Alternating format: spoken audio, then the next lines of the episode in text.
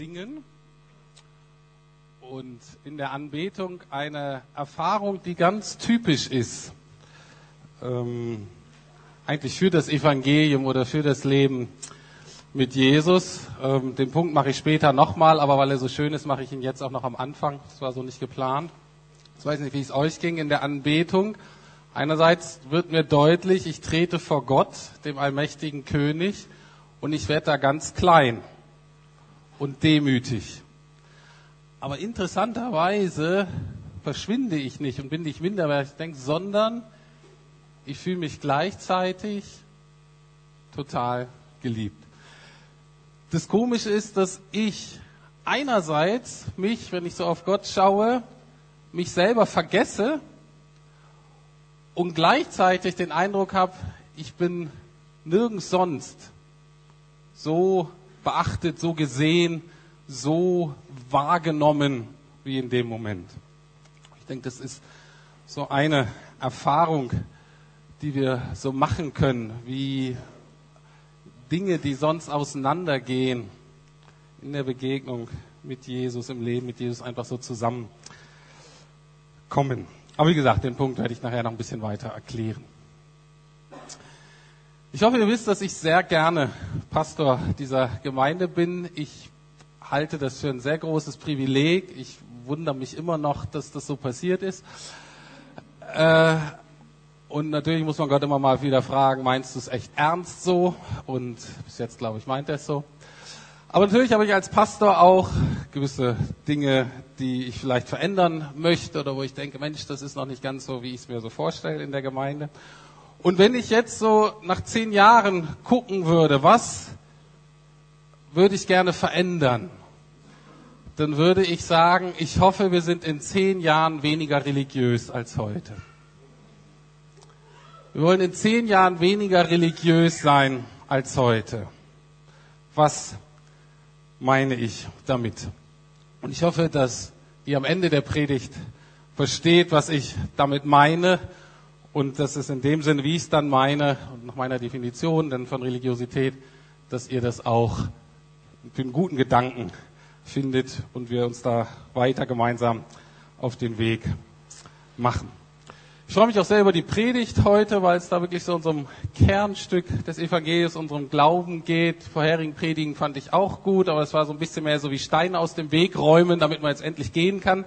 Und ich hoffe, ihr empfindet auch so heute können wir wirklich gehen und ähm, erleben, so was so Kernstück auch des Evangeliums ist, Kernstück des Glaubens an Jesus Christus. Wenn ich Evangelium meinen, ist das immer eigentlich so eine ganze Geschichte. Die Geschichte dafür, dass Jesus auf die Welt gekommen ist, dass er für uns gestorben ist, dass er auferstanden ist, dass er uns einlädt, mit ihm zu leben. All das ist das Evangelium. Wenn ich Evangelium sage, sozusagen so eine Kurzformel dafür. Ich kann heute erzählen, was das Leben mit Jesus so besonders schön und einzigartig macht. Vorher müssen wir aber einen kleinen Schritt zurückgehen und uns zu einer eher problematischen Frage stellen, beziehungsweise vielleicht so einer Grunddynamik von Religiosität auf die Schliche kommen. Fast alle Menschen kommen mit dem Zeit, mit der Zeit, je länger sie hier auf der Welt leben, irgendwann an den Punkt, dass sie merken, mit dieser Welt stimmt irgendwas nicht. Irgendwas läuft hier schief. Es gibt Krankheiten, gibt Kriege, gibt Ungerechtigkeit, gibt Umweltverschmutzung, Armut. Und wenn man weiter nachdenkt, manchmal kommt diese zweite Erkenntnis auch vor der ersten, merkt man, dass mit mir selber irgendwas nicht stimmt.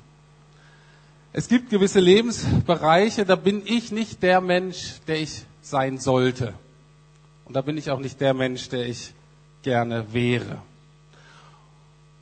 Und dann kann man natürlich entweder aufgeben und gleich verzweifeln. Das machen aber in der Regel nicht die wenigsten, zumindest am Anfang, irgendwann später schon. Aber am Anfang ist zumindest in unserer Kultur die Reaktion erstmal eine andere. Die Reaktion ist die, dass wir unsere Ärmel hochkrempeln und versuchen, unseren Prinzipien mit ein bisschen mehr Anstrengung und Disziplin und Willenskraft gerecht zu werden.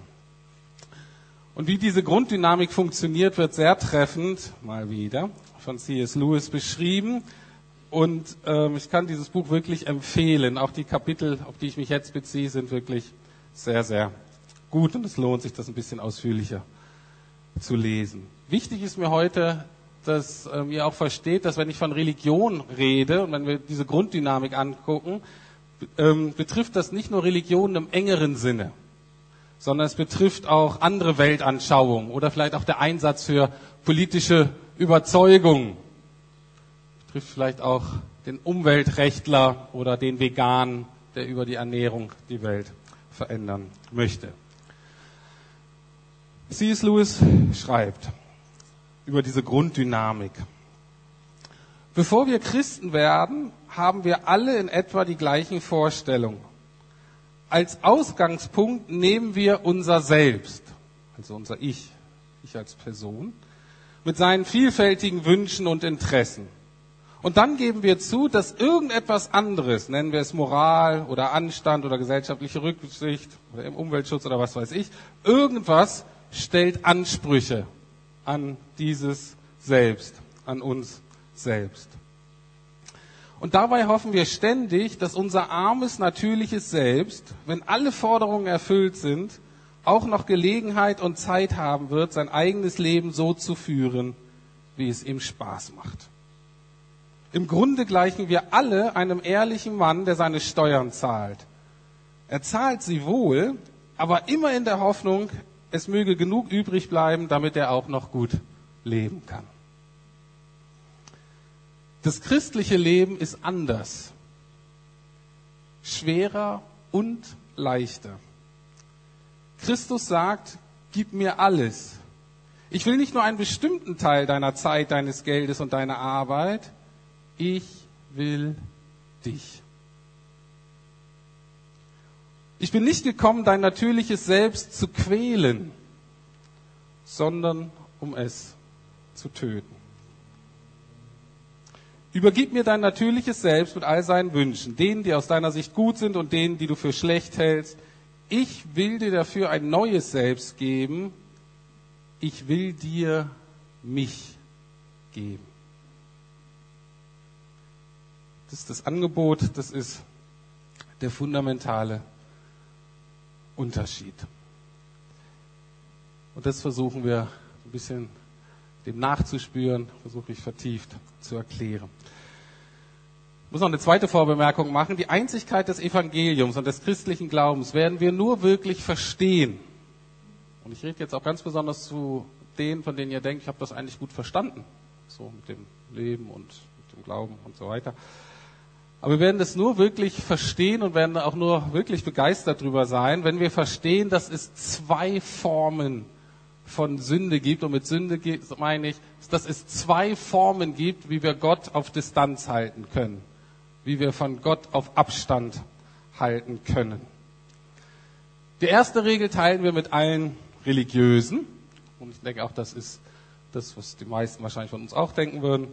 Sind natürlich die Art und sind die Menschen, die sich eben an keine Regeln halten als nur an ihre eigenen.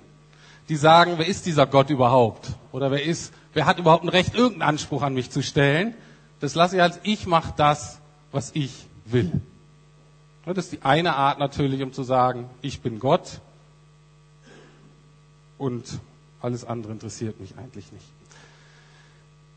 Es gibt aber noch eine zweite Form und die ist in gewisser Weise gefährlicher, weil wir sie nicht so schnell erkennen.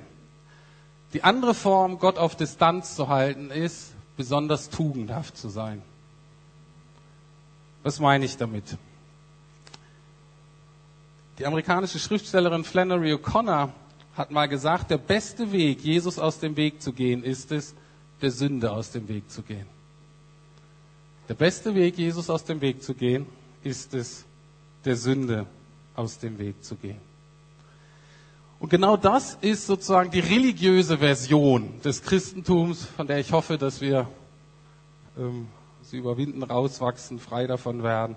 Und zwar, das Problem damit ist, dass ich Jesus zwar als mein Vorbild anerkenne, als meinen Lehrer, als einen guten Menschen, der mir auch hilft irgendwie. Ne? Ich brauche Hilfe und dann brauche ich eben Kraft von Jesus und Jesus hilft mir, mein Ding zu machen. Was mir aber schwerfällt, was ich nicht annehmen möchte, ist, dass Jesus mein Erlöser ist, dass ich wirklich abhängig bin von ihm, damit er mich rettet. Wir versuchen uns durch unsere eigenen Leistung, unser eigenes Gutsein letztlich selber zu erlösen. Und wir lehnen so indirekt, oft unbewusst, Gottes Liebe und Gnade in Jesus ab. Und das führt denn dazu, mittelfristig, langfristig, dass ich Gott zwar mein Verhalten gebe, ich will schon ein bisschen was Gutes tun, aber ich gebe ihm nicht mein Herz oder mein Leben.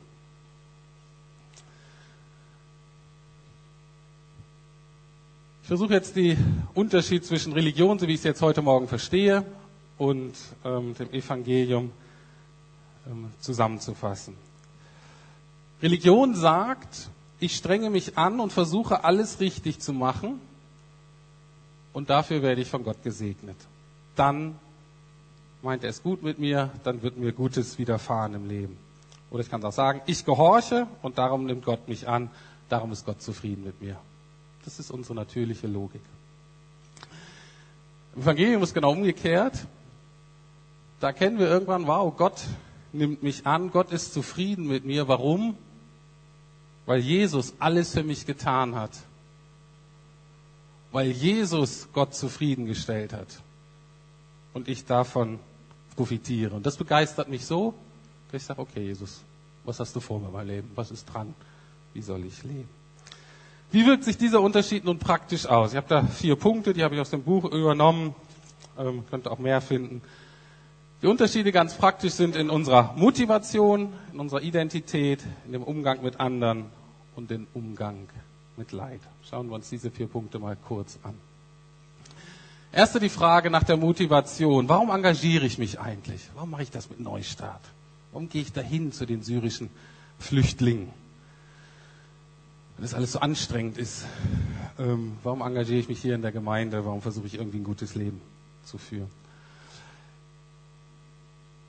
In der Religion, in der Religiosität ist die Hauptmotivation eigentlich Angst. Ich tue das, weil ich sonst negative Auswirkungen ähm, befürchte. Einmal in diesem Leben, ne, wenn ich morgens nicht bete, dann äh, habe ich eine schlechte Zensur in der Klausur oder fall durch eine Prüfung. Ähm, oder wenn ich jetzt nicht so mitmache, dann kriege ich vielleicht Stress mit meinen Eltern oder meiner Jugendgruppe, da passe ich dann nicht mehr dazu. Das sind alles Ängste, die mich motivieren, bei der Stange zu bleiben. Und natürlich, was ich fürchte, ist ewige Strafe vielleicht auch, je nach Religion. Die Motivation im Evangelium, ich hoffe, es ist schon deutlich geworden, ist nicht Angst.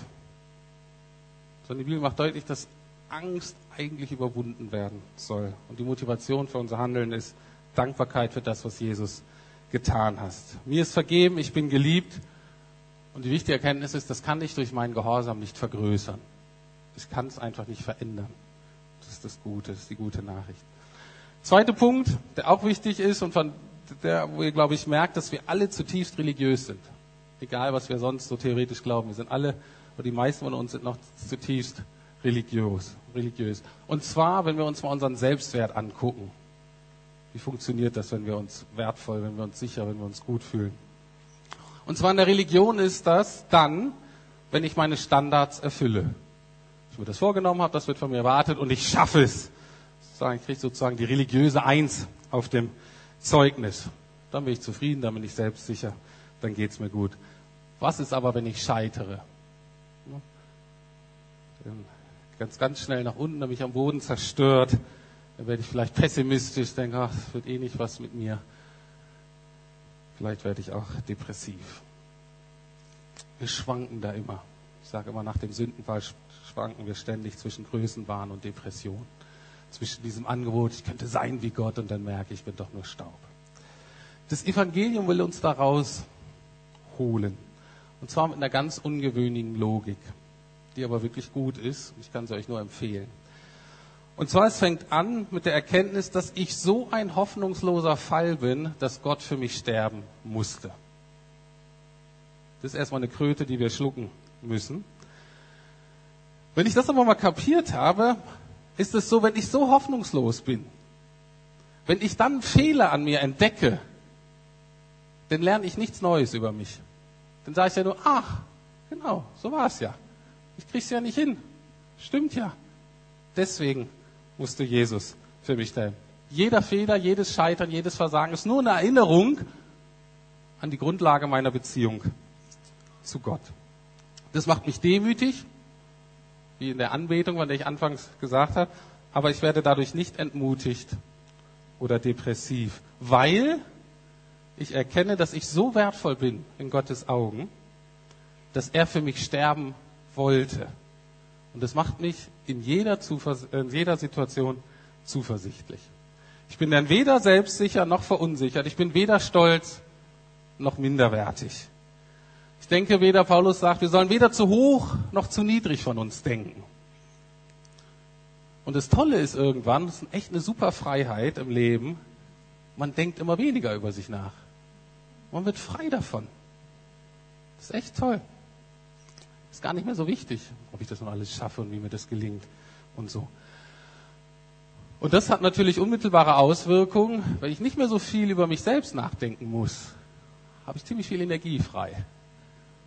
Dann kann ich an Gott denken und an andere Menschen. Und diese Dynamik wirkt sich natürlich sofort aus auf meinen Umgang mit anderen Menschen und wie ich andere Menschen sehe. In der Religion ist es oft so, dass nicht nur, wenn ich meine Standards erfülle, dass ich mich selber gut fühle, sondern unmittelbar, weil wir soziale Wesen sind, ist das so in uns drin, dass wir vergleichen uns mit anderen, wenn es gut läuft, finden wir uns besser als andere. Wir fühlen uns überlegen. Und zwar egal, welche Richtung es ist. Die Veganer fühlen sich den Fleischfressern überlegen. Wenn du eher liberal bist, denkst du, oh, diese Konservativen, die haben es nicht kapiert. In Berlin ist konservativ ja schon ein Schimpfwort. Ne? Aber natürlich, wenn du konservativ bist und dann so guckst, was sonst noch in Berlin läuft, was da an Unmoral und so weiter ist, dann überhebst du dich über die. Warum? Um uns sicher zu fühlen, um unseren Selbstwert halten zu können, muss ich, denke ich, andere abwerten und mich von ihnen abgrenzen, um so sicher zu sein. Ich bin nicht so wie du und das ist gut so. Ich hoffe, ihr merkt, dass, wenn wir das Evangelium verstanden haben, haben wir das überhaupt nicht mehr nötig. Erstens, ich kann als Christ überhaupt nicht auf andere herabsehen. Wenn ich weiß, was ich alles für einen Schaden habe, wenn ich mal Jesus mich mal so an die Hand nehme und sage, guck mal, deswegen musste ich für dich sterben, denkst du, wow. Dann wundert es einen noch nicht, dass die anderen auch einige Probleme haben. Ich weiß ja zutiefst, dass ich nicht geliebt bin und gerettet bin, weil ich irgendwie besser wäre als die anderen, weil ich das Glück hatte, irgendwie in einer christlichen Familie aufzuwachsen oder weil ich so einen tollen Lebensstil hatte und Gott sagte, Mensch, bin ich froh, dass du zu mir gehörst. Nee, so hat es nicht mit uns angefangen. Und deswegen werde ich auch nicht verunsichert, wenn ich merke, zum Beispiel im Beruf oder in der Schule, dass jemand besser, dass jemand kompetenter. Ich werde nicht unsicher, wenn jemand schöner ist oder athletischer oder geduldiger. Das kann ich so stehen lassen. Ich muss die anderen nicht abwerten und klein halten, sondern ich kann ihnen auf Augenhöhe begegnen.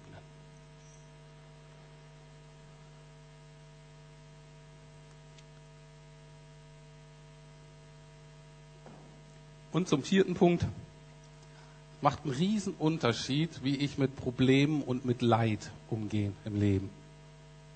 Was uns, muss nur lange genug leben, uns alle trifft.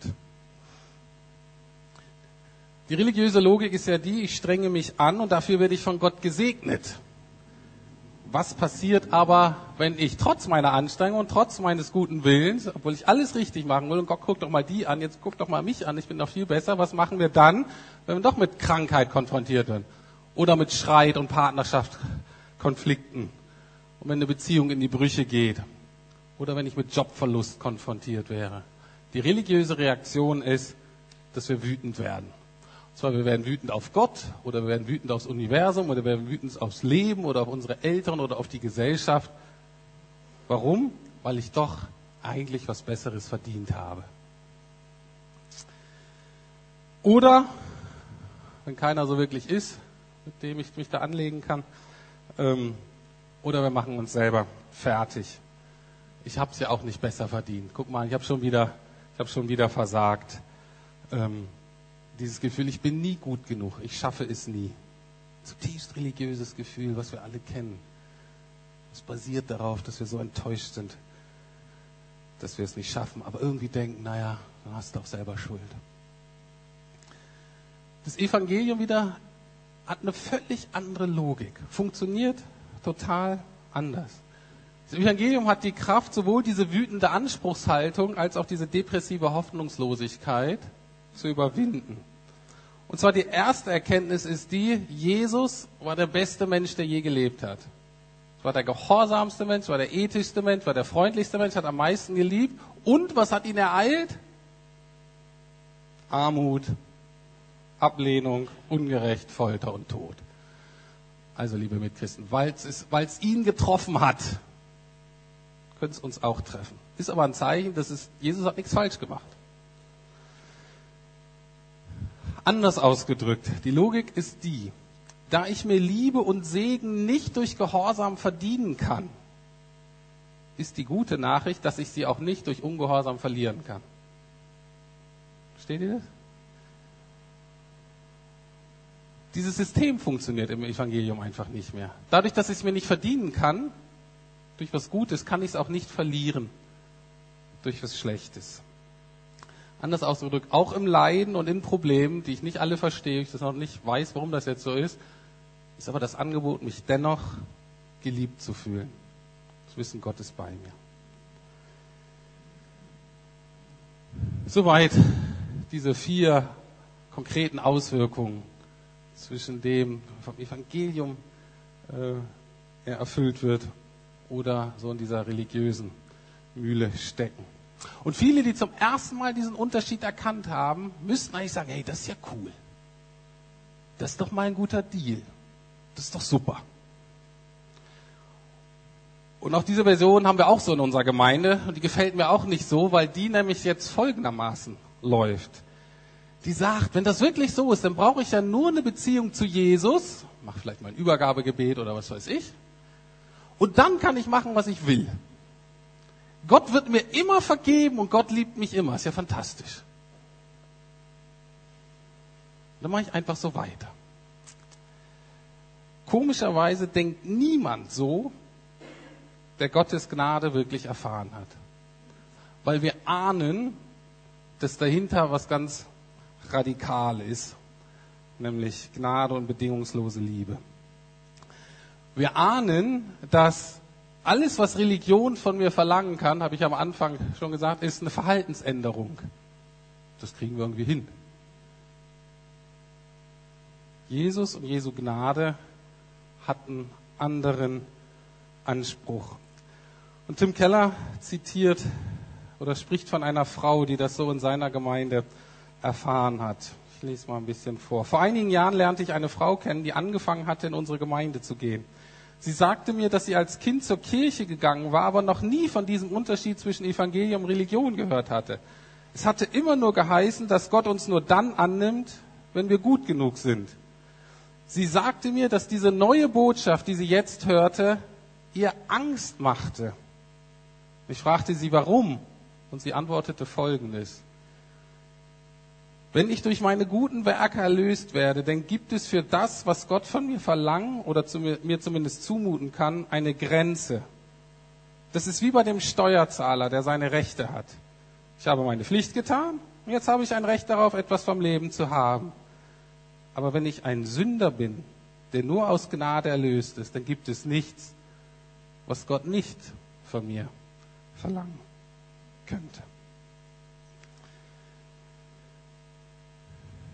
Die Frau hat Folgendes verstanden. Und das hat ihr ein bisschen Angst gemacht. Verständlich. Weil sie mit dieser Radikalität in Berührung kam. Die entscheidende Frage im Christentum, die entscheidende Frage von Jesus ist nicht, was ich für Gott tun kann. Die entscheidende Frage ist, ob ich ihm ganz vertrauen kann, dass er es wirklich gut mit mir meint und gut macht. Die entscheidende Frage ist, kann ich Gott mein Leben ganz anvertrauen. Das ist die Herausforderung und das hat die Frau gemerkt in der Konfrontation mit der Gnade.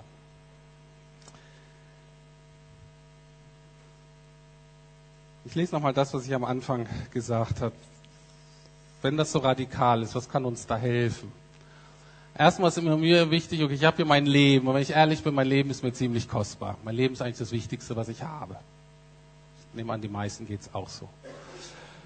Und jetzt ist so, wem gebe ich das? Wem vertraue ich das an? Und ich gehe manchmal so die Alternativen durch.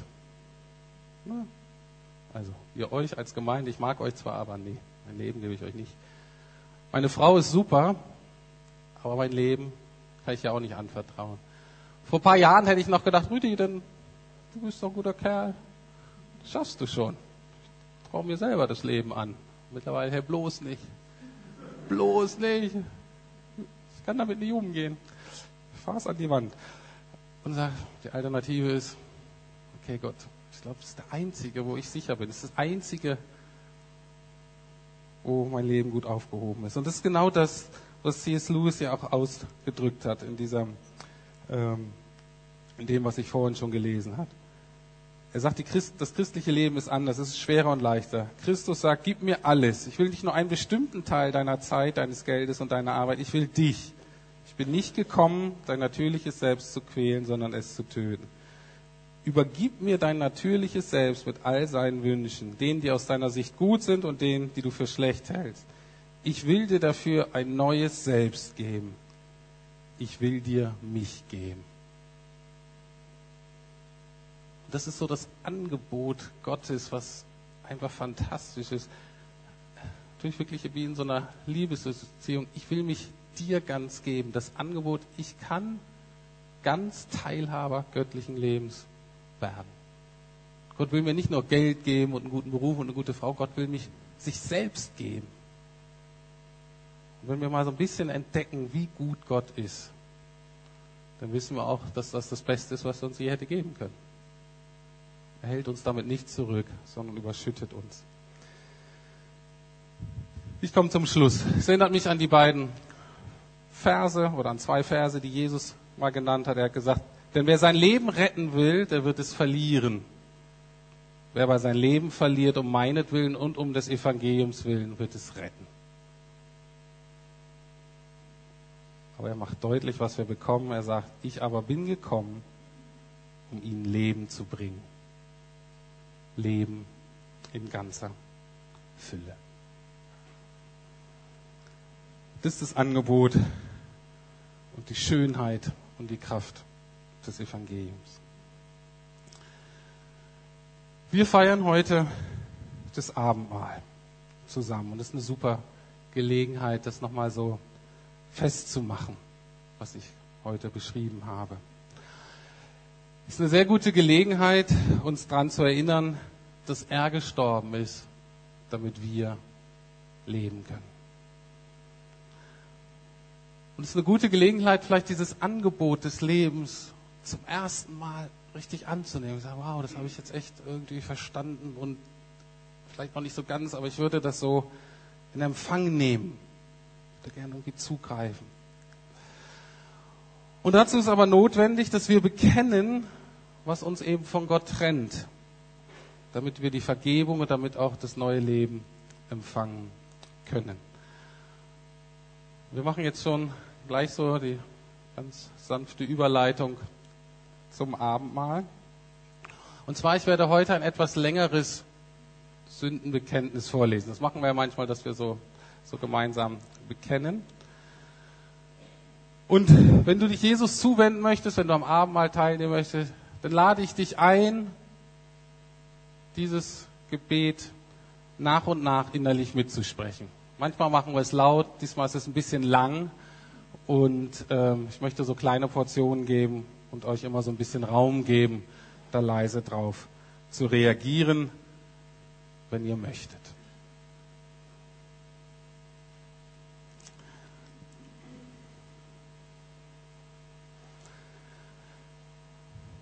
Lieber Herr Jesus Christus, lieber Vater im Himmel. Ich habe erkannt, dass ich mich immer wieder mehr von anderen Personen und Dingen beeinflussen lasse als von dir von Neid oder Gier, von Menschenfurcht oder aber auch von meinem eigenen Ehrgeiz, auch meinem religiösen Ehrgeiz.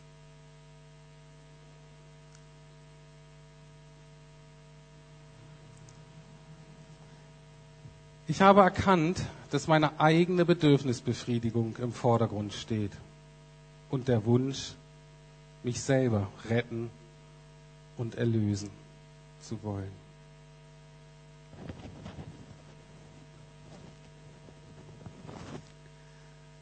Dadurch drücke ich eigentlich mein Misstrauen dir gegenüber aus. Es ist, als würde ich sagen, du bist mir nicht genug. Es ist, als würde ich sagen, ich kann mich nicht auf dich verlassen, sondern muss selber aufpassen, dass ich nicht zu kurz komme.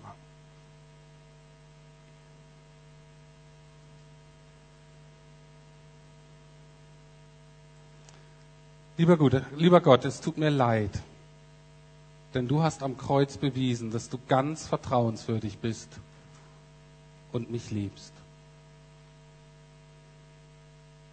Ich bitte dich um Vergebung, weil ich dich durch mein Misstrauen nicht geehrt habe.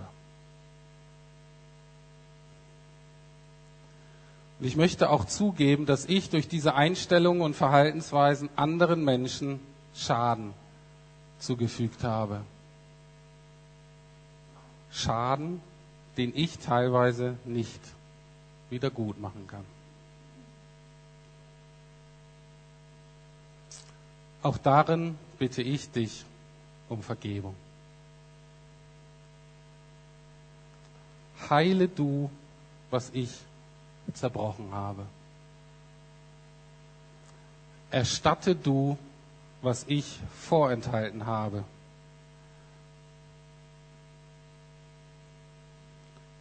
Ich danke dir für deine Gnade und für deine Barmherzigkeit. Ich danke dir, dass du mir meine Schuld jetzt vergeben hast.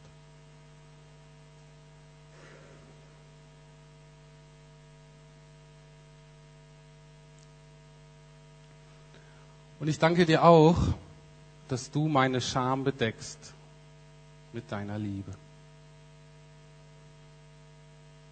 Danke, dass du mich aufnimmst und annimmst.